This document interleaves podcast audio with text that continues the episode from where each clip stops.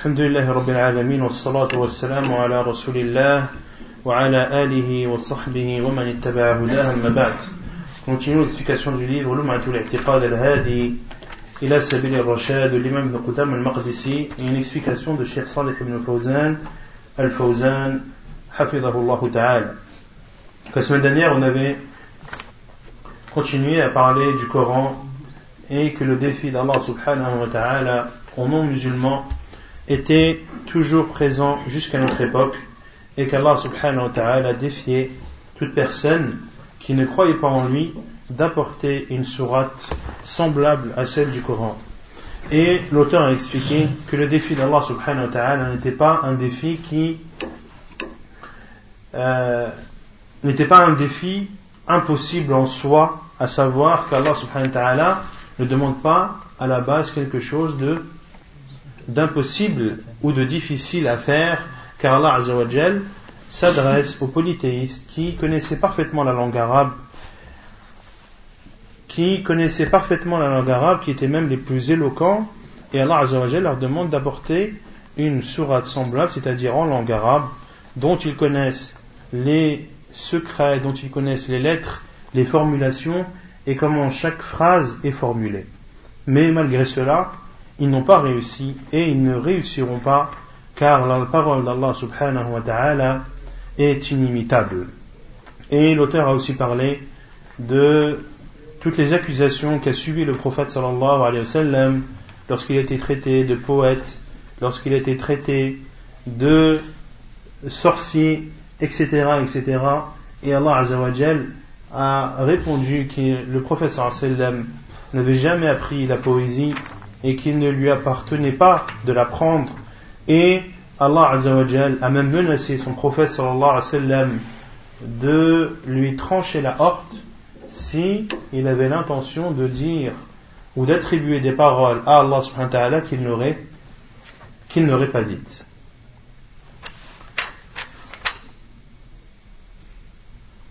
طيب ثم قال المؤلف وقال تعالى بل هو آيات بينات في صدور الذين أوتوا العلم وما يجحد بها وما يجحد بآياتنا إلا الظالمون. وقال إنه لقرآن كريم في كتاب مكنون. al-Maqdisi a dit et Allah subhanahu wa ta'ala a dit c'est plutôt des versets évidents. Préservés dans les poitrines de ceux à qui le savoir a été donné, et seuls les injustes renient nos versets. il dit subhanahu wa ta'ala, c'est certainement un Coran noble, un Coran noble dans un livre bien gardé. قال الشيخ الفوزان بل هو آيات بينات دلالات واضحات على أنه من عند الله جل وعلا في صدور الذين أوتوا العلم يحفظونه في صدورهم ويتلونه فحفظه لسهولة وتلاوته دليل على أنه من عند الله سبحانه وتعالى Ce sont des versets clairs et évidents, c'est-à-dire qu'ils sont explicites, car ils proviennent d'Allah subhanahu wa ta'ala, et ce sont des versets qui sont préservés dans les poitrines de ceux à qui Allah subhanahu wa ta'ala a donné la science. Ils préservent ce Coran dans leur poitrine en l'apprenant par cœur et le lisent et l'apprennent par cœur avec aisance. et Allah subhanahu wa ta'ala dit également dans un autre verset Et nous avons facilité le Coran pour le rappel. Y a-t-il des personnes qui désirent se rappeler? Donc, Allah facilite à ceux qui sont dans le droit chemin, Allah Azzawajal leur facilite l'apprentissage du Coran. Leur, leur facilite l'apprentissage du Coran. L'apprentissage du Coran est donc facile pour celui à qui Allah Azzawajal l'a facilité. Pour cela que l'imam Shafi'i, rahimahullah, a dit dans un vers connu, شكوت إلى وكيعي إلى وكيع سوء حفظي فأرشدني إلى ترك المعاصي وقال إن العلم نور ونور الله لا يؤتى لعاصي الشافعي s'était plaint à Waqi' qui était un de ses maîtres. Et a dit, je me suis plaint à Waqi' de ma mauvaise mémoire. Et il m'a conseillé de délaisser les désobéissances et les péchés. Et il a dit, cette science est une lumière. Et la lumière d'Allah n'est pas donnée à ceux qui lui désobéissent. Et Allah a dit dans ce sens également et craignez Allah et Allah vous enseignera. Et la piété, c'est le fait d'obéir à Allah et de délaisser ces interdits. Ou comme d'autres savants l'ont dit, c'est le fait de se rappeler Allah,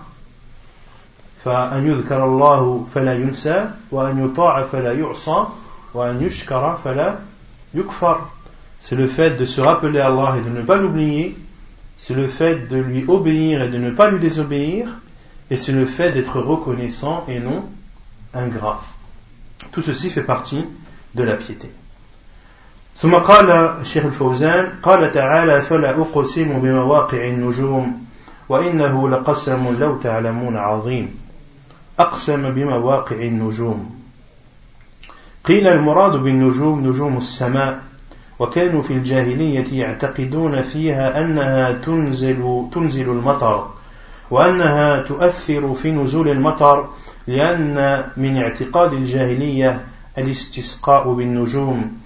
ونسبة المطر إلى طلوع النجوم أو غروبه أقسم الله جل وعلا بمواقع النجوم لأن هذه النجوم ليس لها تصرف وإنما هي من مخلوقاته سبحانه وتعالى وإنه لقسم لو تعلمون عظيم.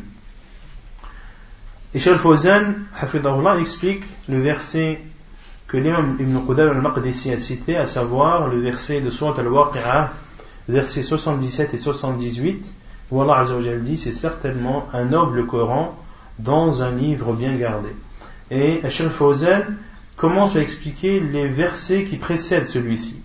Lorsqu'Allah Azzawajal a dit Je jure par les positions des étoiles, c'est vraiment un serment solennel si vous saviez. Allah Azzawajal a donc juré ici par les positions des étoiles. Il y a deux explications concernant les positions des étoiles. La première explication, c'est ce sont les étoiles qu'il y a dans le ciel. Et pendant la période anté-islamique, ils avaient pour croyance que les étoiles avaient une influence sur la pluie. Que les étoiles avaient une influence sur la pluie et que en fonction de l'apparition ou non des étoiles, la pluie allait arriver ou non. Et Allah subhanahu wa ta'ala a juré par les positions des étoiles pour montrer que ces étoiles n'ont aucune influence sur la pluie. Et Allah Azzawajal, lorsqu'il jure, il, il jure par ses créatures. Et c'est le seul subhanahu wa ta'ala qui a le droit de jurer par ses créatures. Quant aux créatures, elles n'ont droit de jurer que par Allah subhanahu wa ta'ala, comme l'a dit le prophète sallallahu que celui qui jure, qu'il jure par Allah ou bien qu'il se taise. Et il dit aussi sallallahu alayhi wa sallam. Celui qui a juré par autre qu'Allah a alors fait du polythéisme. A alors fait du polythéisme. Quant à Allah subhanahu wa ta'ala, il a le droit de jurer par ses créatures, et lorsqu'il jure par une de ses créatures, cela montre l'importance de celle-ci. Et en montrant que c'est une créature, Allah Azzawajal répond aux polythéistes en leur disant ce que vous considérez comme des divinités ne sont en réalité que des créatures. Et elles n'ont aucune influence sur la, la présence de pluie ou non. Car celui qui dirige et gouverne cet univers, celui qui fait descendre l'eau des nuages, c'est Allah subhanahu wa ta'ala. Comme l'a dit Allah azza wa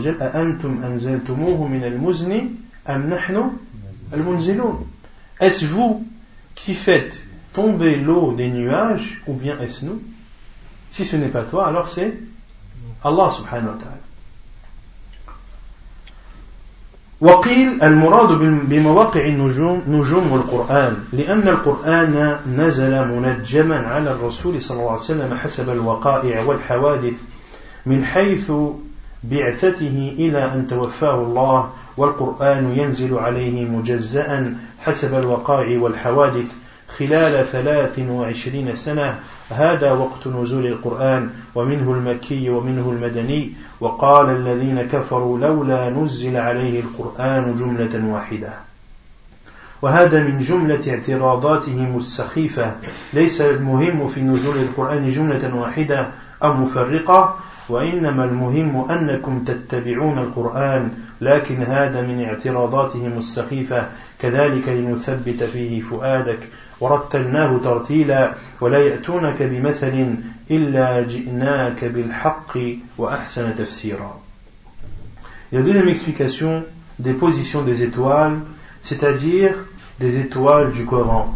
Car le Coran est descendu sur le prophète sallallahu alayhi wa sallam de façon séparée, de façon séparée et interrompue, en fonction des situations et des cas dans lequel se trouvait le prophète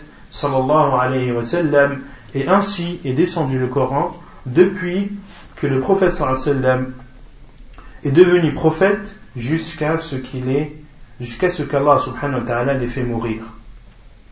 Le Coran est donc descendu par interruption, de façon euh, non pas en une seule fois, mais de façon répétée.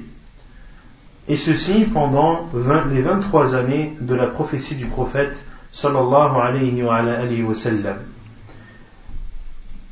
Et les polythéistes ont, parmi leurs, les choses sur lesquelles ils n'étaient pas d'accord, ont dit, comme l'a dit Allah Azza dans Surat al-Furqan, Surat le discernement verset 32, et ceux qui ont mécru ont dit, si seulement le Coran avait été révélé en une seule fois. Si seulement le Coran avait été révélé en une seule fois. Autrement dit, parmi les arguments qu'ils ont soi-disant trouvés pour prouver que le professeur a menti et que le Coran n'est que son invention, ils ont dit pourquoi le Coran n'est-il pas descendu en une seule fois? Si c'est la parole d'Allah, pourquoi il n'est pas descendu en une seule fois? Il voulait dire par là que le professeur sallam, c'était lui qui écrivait le Coran et qu'il ne pouvait pas l'écrire en une seule fois, mais qu'il l'écrivait en fonction des, circonstances et des situations. Et Cheikh dit, mais l'important n'est pas que le Coran est descendu en une seule fois ou de façon séparée, l'important c'est que vous suiviez le Coran.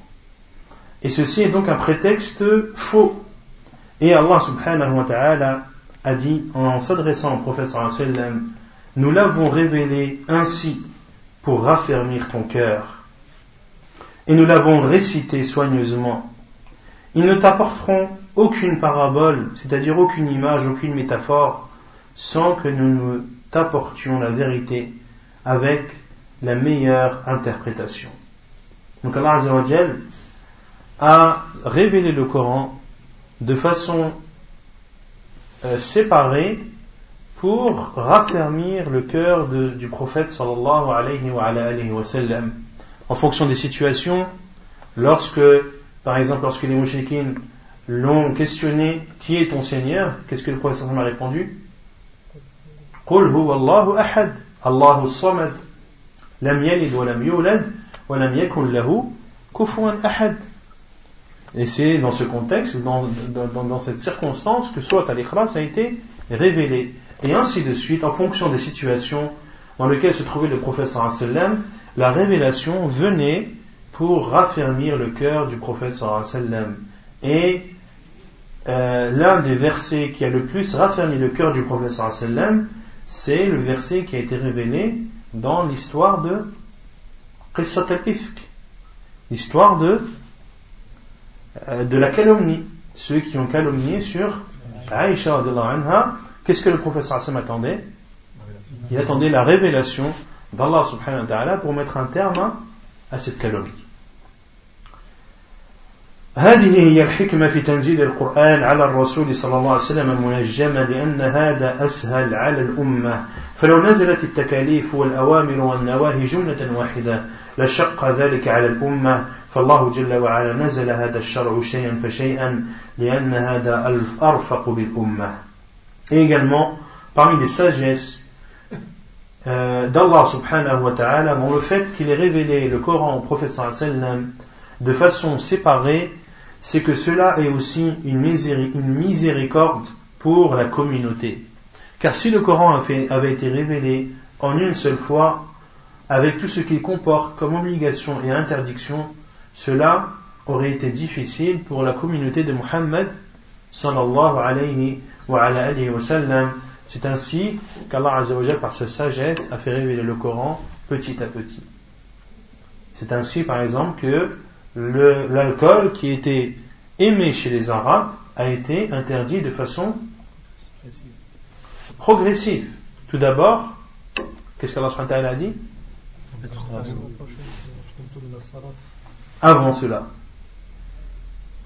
ويسألونك عن الخمر والميسر قل فيهما إثم كبير ومنافع للناس Il te questionne sur sur les jeux de hasard et sur l'alcool. Dit il y a en eux un bien et un mal. Mais leur mal est plus grand que, que leur bien. Puis Allah a révélé le verset Ya ayyuhalladhina amanu idha qumtum ila as-salat لا لا تقربوا الصلاة وأنتم سكارى حتى تعلموا ما تقولون. Ô vous qui avez cru, n'approchez pas la prière en état d'ébriété jusqu'à ce que vous sachiez ce que vous dites. Puis Allah a révélé le troisième verset إنما الخمر والميسير والأنصاب والأزلام رجس من عمل الشيطان فاجتنبوه Et c'est là Azzawajal a dit, en parlant de, de, de l'alcool et, et d'autres choses,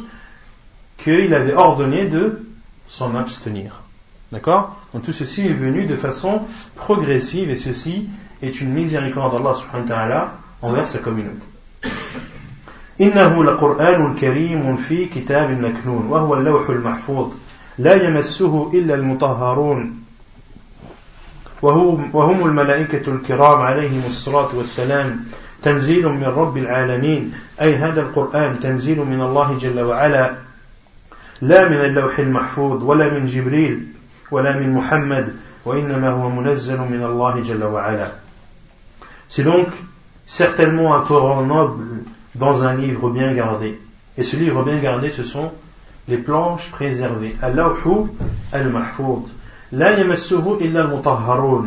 Ne le touche que les purifiés. Et c'est là où il y a une divergence des savants, à savoir est-ce que euh, ne le touche, est-ce que cela revient au Coran ou est-ce que cela revient à Allah al-Mahfoud Et l'avis qu'a choisi Sheikh al-Fawzan, et concernant les purifiés, est-ce les anges ou bien est-ce les êtres humains qui sont en état de, de pureté Et donc certains savants ont utilisé ce verset pour dire qu'il est interdit de toucher le Coran si tu n'as pas tes ablutions. Et d'autres savants ont dit non, cela est déconseillé mais autorisé car Allah lorsqu'il parlait des purifiés, parlait des anges. Et c'est l'avis qu'a choisi Sheikh Fawzan. Et c'est un livre révélé de la part d'Allah, le Seigneur des mondes. Ce n'est donc ni une révélation des planches préservées, ni une révélation de Jibril, ni une révélation de Muhammad mais c'est bel et bien la révélation d'Allah subhanahu wa ta'ala.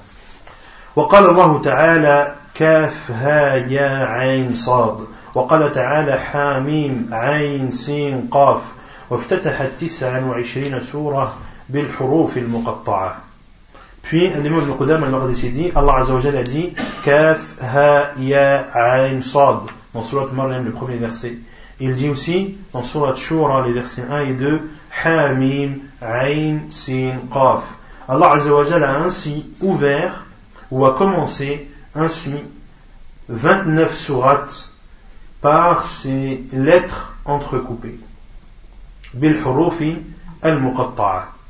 قال الشيخ الفوزان القرآن جاءت فيه حروف مقطعة في أوائل السورة في أوائل السور مثل ألف لام ميم ومثل ألف لام راء ومثل ألف لام ميم صاد ألف لام ميم راء ومثل طه ياسين صاد قف نون حاميم عين سين قاف تارة يكون هذه تكون هذه الحروف التي افتتح الله بها السور حرفا واحدا وتارة تكون حرفين وتارة تكون ثلاثة حروف وأكثر.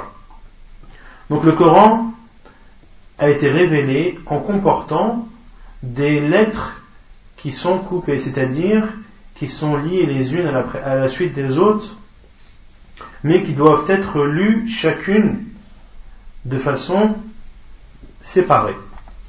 Et Allah Azzawajal a cité ces lettres dans le début de certaines sourates, qui sont au nombre de 29, comme l'a dit Ibn Qudam al-Maqdisi.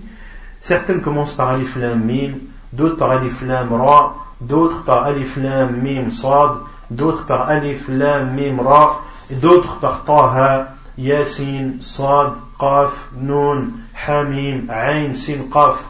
Donc, de, certaines, de temps en temps, Allah Azzawajal commence par des lettres, certaines fois par une lettre, d'autres fois par deux lettres, et d'autres fois par trois, voire plus que trois lettres.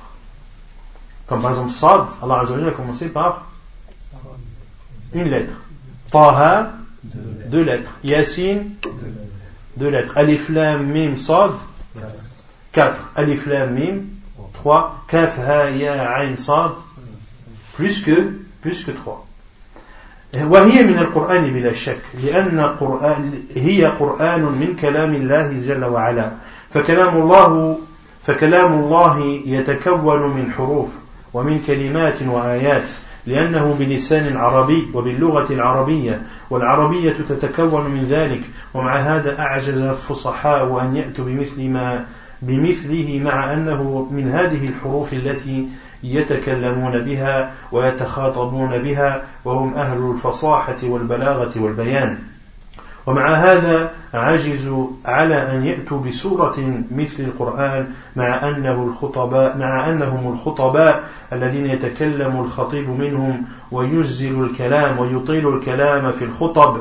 فإذا كانوا قد عجزوا على أن يأتوا بسورة قصيرة مثل القرآن فهذا دليل على أن القرآن ليس من كلام البشر ولا هو من كلام الملائكة ولا من كلام الخلق وإنما هو من كلام الخالق سبحانه وتعالى. Et Cheikh Fawzan dit, et ces lettres font partie du Coran sans aucun doute, car le Coran est la parole d'Allah subhanahu wa ta'ala. Et la parole d'Allah comme on l'a vu à plusieurs reprises, est composée de lettres, de mots et de phrases, et ceci en langue arabe.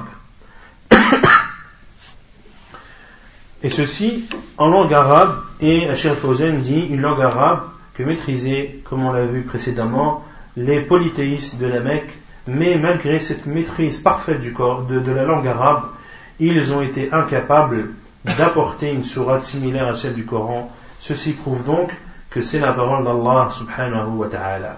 والحروف المقطعة من العلماء من يقول الله أعلم بمراده بها بالمراده بمراده بها فلا يتكلمون فيها ومنهم من يقول إن هذه الحروف المقطعة في أوائل السور إشارة إلى الإعجاز أي أن القرآن مركب من مثل هذه الحروف وأنتم عجزتم أن تأتوا بأقصر سورة من سور القرآن. قالوا ولذلك في الغالب أن الحروف المقطعة يأتي بعدها ذكر القرآن مثل ألف لام ميم. ذلك الكتاب لا ريب فيه. فأشار إلى القرآن الكريم وأنه لا ريب فيه هدى للمتقين. ومثل صاد والقرآن ذي الذكر. ومثل قاف والقرآن المجيد. حاميم عين سين قاف. كذلك يوحى كذلك يوحي إليك وإلى الذين من قبلك الله العزيز الحكيم.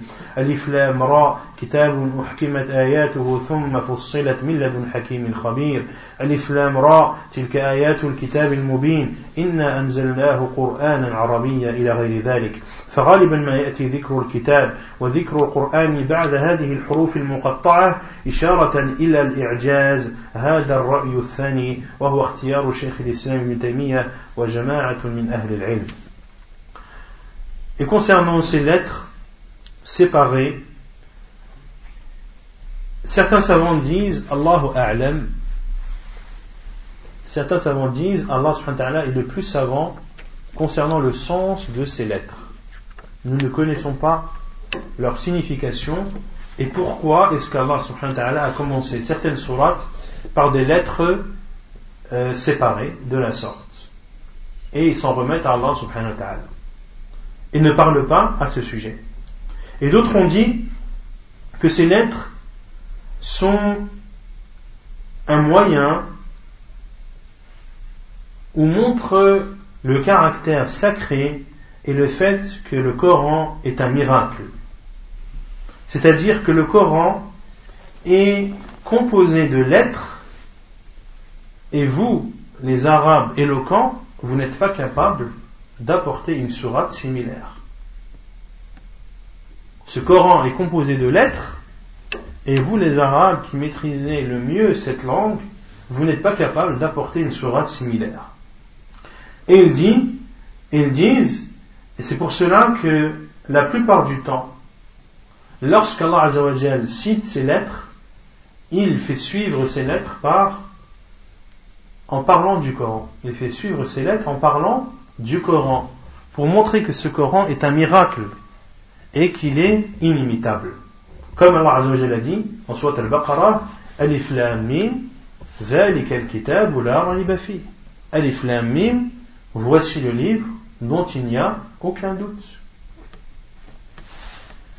Alors Azzawajal après avoir dit Alif Lam a cité le Coran et que c'était un Coran qui ne comportait aucun doute et que c'était une guidée pour les personnes pieuses.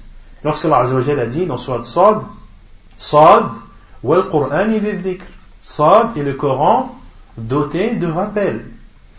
Qaf, wal Qur'an al-Majid. Qaf et le Coran majestueux. Hamim, Ain, Sin, Qaf.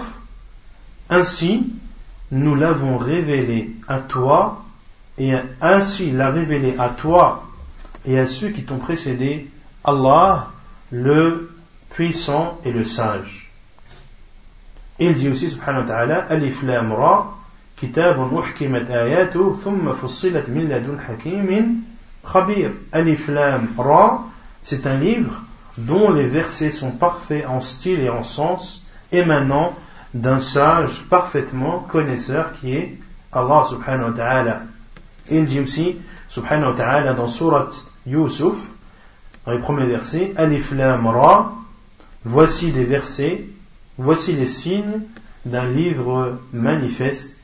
Nous avons descendu ou révélé le Coran en langue arabe. Donc la plupart du temps, lorsqu'Allah subhanahu wa ta'ala cite ces lettres, il les fait suivre en parlant du Coran. Ceci pour montrer que le Coran est un miracle. Et c'est l'avis qu'a choisi Cheikh al-Islam, Ibn Taymiyyah rahimahullah et d'autres parmi les savants. وقال قال الإمام ابن قدام المقدسي وقال النبي صلى الله عليه وسلم من قرأ القرآن فأعربه فله بكل حرف منه عشر حسنات ومن قرأه ولحن فيه فله بكل حرف حسنة Et l'imam Qudam al-Maqdisi a dit, et le professeur Hassan a dit, celui qui lit le Coran en le maîtrisant, il aura alors pour chaque lettre 10 hasanat. Quant à celui qui le lit et fait des erreurs, alors il aura pour chaque lettre une hasanat. Et c'est un hadith que l'imam Qudam al-Maqdisi a cité et qu'il a attribué à, à Tirmidhi, rahimahullah ta'ala, mais c'est un hadith qui n'est pas présent dans les sunan de Tirmidhi. Le, il y a un hadith qui a le même sens, qui est similaire, qui est un hadith que l'on avait déjà vu précédemment, où le professeur a dit Al-Mahiru bil-Qur'an, ma'a al-safarati al-kiram al-barara, والذي يقرأ القرآن ويتتعتع فيه وهو عليه شاق له أجران que celui qui lit le Coran en, en excellant dans sa lecture sera avec les anges. Quant à celui qui lit le Coran en hésitant, en hésitant et en ayant du mal à le lire, alors il aura deux récompenses. Alors il aura deux récompenses, la récompense de la lecture et la récompense de l'effort. قال الشيخ الفوزان من قرأ القرآن فأعربه أعربه يعني أقامه على الوجه على الوجه العربي من غير لحن فيه فهذا متقن للقرآن ودليل على عنايته فله بكل حرف عشر حسنات لأن الحسنة بعشر أمثالها فهذا فيه دليل على فضل إتقان قراءة القرآن والسلامة من اللحن فيه وأما من قرأه ولم يعربه بأن كان, له بأن كان لا يحسن العربية فقد يرفع المنصوب وينصب المخفوض فهذا له أجر على قدر استطاعته وتكلفه وخطأه مغفور لأن هذا منتهى جهده وطاقته. Donc celui qui lit le Coran en excellent, c'est-à-dire qui le lit comme il se doit en langue arabe, sans se tromper, sans faire des erreurs grammaticales, il est considéré comme, lisant le Coran comme il se doit. Il aura donc pour chaque lettre 10 hasanat, car la bonne action est multipliée par 10. Et ceci montre le mérite de ceux qui lisent correctement le Coran sans se tromper. Quant à celui qui le lit en se trompant, car il ne maîtrise pas bien la langue arabe, en mettant une dhamma à la place d'une fatha ou une fatha à la place d'une kasra, il aura alors une récompense selon sa capacité et selon sa possibilité. Quant à ses erreurs, elles seront pardonnées. Les erreurs qu'il pourrait faire durant sa lecture sont pardonnées car il a lu comme il le pouvait. وقد جاء في الحديث الآخر الماهر بالقرآن مع السفرة الكرام البررة والذي يقرأ القرآن ويتتعتع فيه وهو عليه شاق له أجران.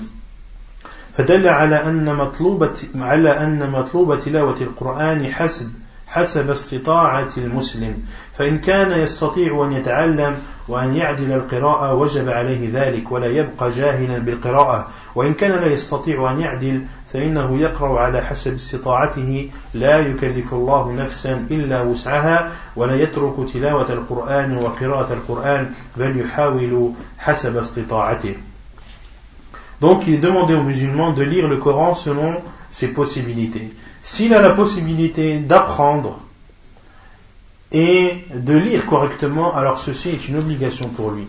Il ne doit pas rester ignorant de la lecture du Coran s'il a la possibilité et la capacité de l'apprendre. Quant à celui qui n'a pas la possibilité d'apprendre la lecture du Coran, alors il doit lire selon sa capacité. Et Allah subhanahu wa ta'ala n'impose pas à une âme quelque chose au-dessus de sa capacité.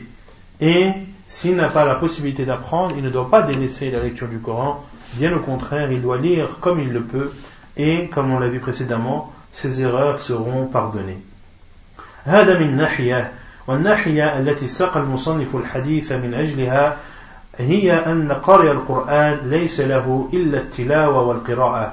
أما المقروء فهو كلام الله والقراءة هي عمل القارئ ولذلك يتلوه بصوت حسن وبصوت غير حسن. فاختلاف القراءة بألسنة الناس دليل على أن القراءة من عمل الناس. وأما المقروء والمتلو فهو كلام الله ولهذا يقولون الصوت صوت القارئ والكلام كلام الباري فالتلاوة عمل الإنسان والمتلو هو القرآن كلام الله سبحانه وتعالى ومن الناس من يحسنه ويتقنه ومنهم من دون ذلك. Ceci d'une part et d'autre part, l'auteur, Sheikh Bozen dit que l'auteur a cité ce hadith pour montrer que le fait que les lectures divergent et qu'il y a des bonnes lectures et des mauvaises ne remet pas en, ne remet pas en cause le Coran. Le Coran reste parfait et il reste la parole d'Allah subhanahu wa ta'ala même s'il est lu de façon bonne ou de façon mauvaise. Il y a la lecture qui est l'acte de lire et il y a ce qui, est lu qui est le Coran, la parole d'Allah subhanahu wa ta'ala. Donc une personne qui lit, il lit la parole d'Allah. Il lit la parole d'Allah. Que sa lecture soit bonne ou que sa lecture soit mauvaise, la parole qu'il lit reste celle d'Allah subhanahu wa ta'ala. وقال صلى الله وقال عليه السلام اقرأوا القرآن قبل أن يأتي قوم يقيمون حروفه. إقامة السهم. لا يجاوز تراقيهم. يتعجلون أجره ولا يتأجلونه حديث أخرجه أحمد وأبو داود. ذكر هذا الحديث بعد الحديث الذي فيه فضل من قرأ القرآن فأعربه وأقامه على الوجه اللغوي الصحيح. الذي به الذي نزل به فله عشر حسنات بكل حرف.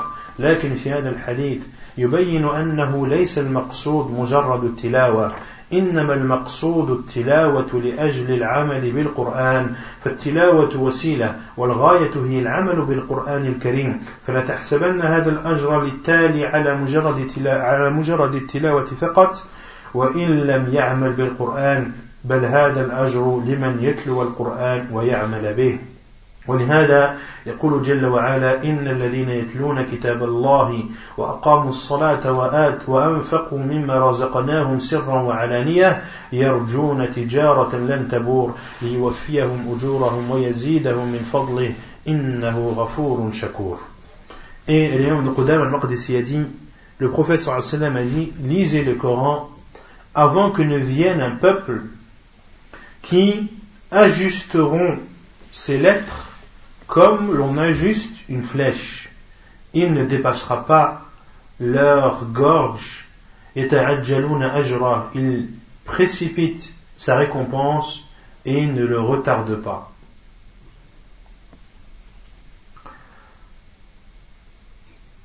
Dit, ibn Qudam al-Maqdisi ce hadith après avoir cité le hadith dans lequel il y a le mérite de ceux qui lisent le Coran de façon parfaite, en totale concordance avec les règles de la langue arabe. Il aura alors 10 hasanat pour chaque lettre lue. Mais dans ce second hadith, il montre que le but n'est pas la lecture en elle-même, mais le but de la lecture, c'est de mettre en pratique le Coran. La lecture est donc un moyen mais le but est l'application de ce que tu lis.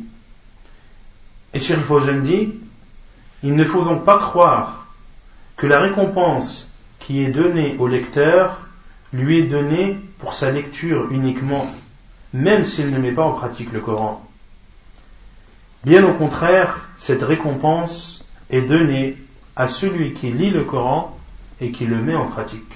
C'est pour cela qu'Allah subhanahu wa ta'ala a dit dans Surat Fatir, les versets 29 et 30, ceux qui récitent le livre d'Allah accomplissent la salat et dépensent en secret et en public de ce que nous leur avons attribué, espèrent ainsi faire un commerce qui ne périra jamais, afin qu'Allah les récompense pleinement et leur ajoute de sa grâce. Il est subhanahu wa ta'ala pardonneur et reconnaissant. لم يقتصر على قوله يتلون كتاب الله بل قال وأقاموا الصلاة وأنفقوا مما رزقناهم سرا وعلانية فلا بد مع القراءة من العمل بالقرآن Allah عز وجل ne s'est pas contenté dans ce verset de dire ceux qui lisent le Coran mais il a dit ceux qui lisent le Coran accomplissent la salat et dépensent en secret et en public de ce que nous leur avons accordé. Il faut donc obligatoirement que la lecture soit accompagnée de la mise en pratique. أما مجرد التلاوة للرياء أو للسمعة أو للمدح فهذا لا ينفع صاحبه شيئا أو قراءة القرآن للتأكل به كما يفعل بعض المنتفعين من تأجير أنفسهم للتلاوة في المآتم والحفلات ولا لهم حرفة إلا حرفة التلاوة وهم من أبعد الناس عن العمل بالقرآن بل بعضهم قد لا يصلي فهو حسن التلاوة وحسن الصوت لكن لا يعمل بالقرآن ولا يصلي وإنما اتخذ تلاوة القرآن حرفة يتأكل بها. وهذا عليه الوعيد الشديد بأنه من الذين لا يتجاوز القرآن تراقيهم يعني لا يصل إلى قلوبهم يتلونه بألسنتهم لغرض من الأغراض ولا يصل إلى قلوبهم والعياذ بالله. بشر فوزان دي حفظه الله quant au fait de lire, de lire le Coran par ostentation ou pour avoir une réputation ou pour que l'on fasse ses éloges ceci, c'est-à-dire cette lecture, n'est en rien profitable à celui qui lit. Ou bien celui qui lit le Coran et utilise cette lecture comme un moyen de subvenir à ses besoins, comme le font certaines personnes qui louent leur personne, leur propre personne, à la lecture du Coran dans des lorsque quelqu'un décède ou lorsqu'il y a des, euh, des fêtes ou des, des réunions ou des assemblées et ils n'ont de métier que le métier de, de la lecture. Alors qu'ils font partie des personnes qui sont les plus éloignées de la mise en pratique du Coran. Certains parmi eux-mêmes ne prient pas. Il a une très belle lecture, une très belle voix, mais ne met pas en pratique le Coran et ne prie pas. Et a pris la lecture du Coran comme un métier avec lequel il subvient à ses besoins. Donc ici, Charles Fawzan parle bien de, de la lecture du Coran. Et on avait vu ce sujet dans Wajiz, à savoir qu'il faut différencier entre l'enseignement du Coran et la lecture du Coran. Le fait d'enseigner le Coran et de, euh, de, de, de, se mettre à disposition et de se sacrifier pour l'apprentissage et pour l'enseignement du Coran, cela n'entre pas dans ce hadith. Autrement dit, celui qui ne travaille pas. Et que la communauté musulmane a besoin de personnes qui enseignent le Coran aux autres. D'accord? Et cela demande du temps. Et celui qui va se consacrer à l'apprentissage du Coran et à l'enseignement du Coran va le consacrer toute la journée. Cela va donc l'empêcher de, de travailler et de subvenir à ses besoins et aux besoins de sa famille. Dans ce cas, il a le droit de percevoir un salaire sur cet apprentissage. Quant à celui qui perçoit une récompense ou un salaire sur le simple fait de, de lire, sur le simple fait de lire, là, c'est une interdiction et n'a pas le droit de,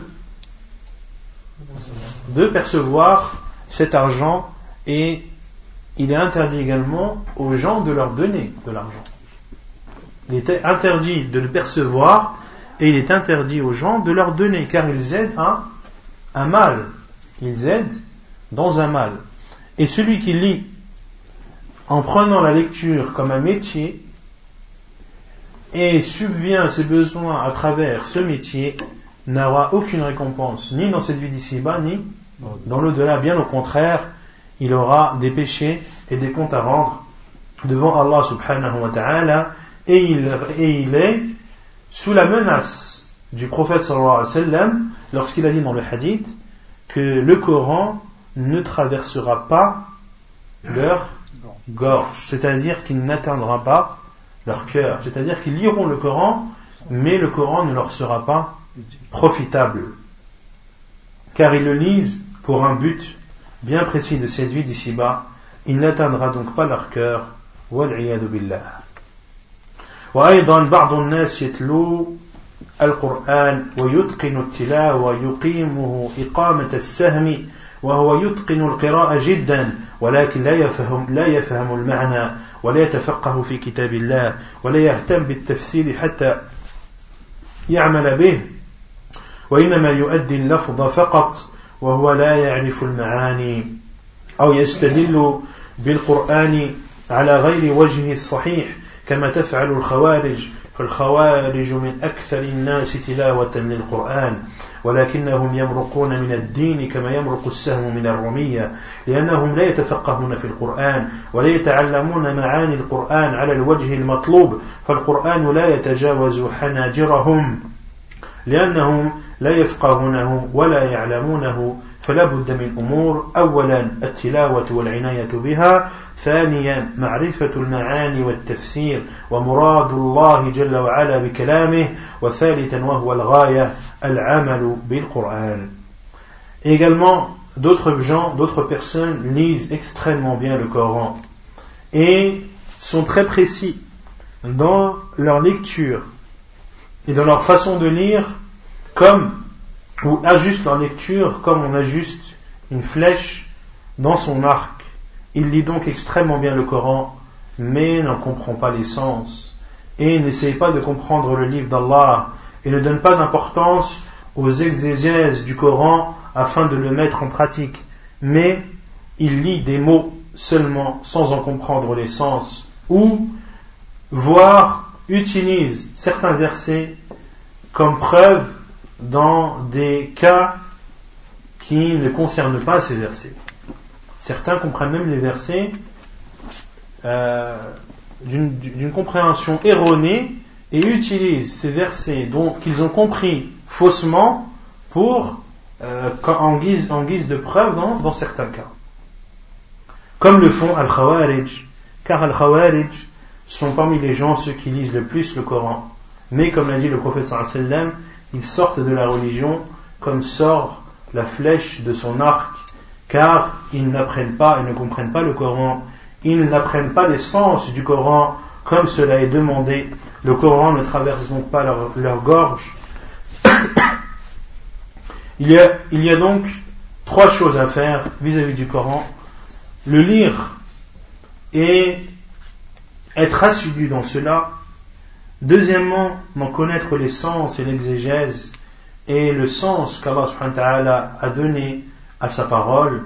Et troisièmement, et c'est le but, c'est la mise en pratique du Coran. Quant à la lecture et à la compréhension du sens, tout ceci sont des moyens qui vont emmener à, au but qui est la mise en pratique. لكن الغاية والمطلوب هو العمل بالقرآن الكريم على ما أراده الله واعتقاد ما فيه ونكتفي بهذا القدر سبحانك اللهم وبحمدك أشهد أن لا إله إلا أنت أستغفرك وأتوب إليك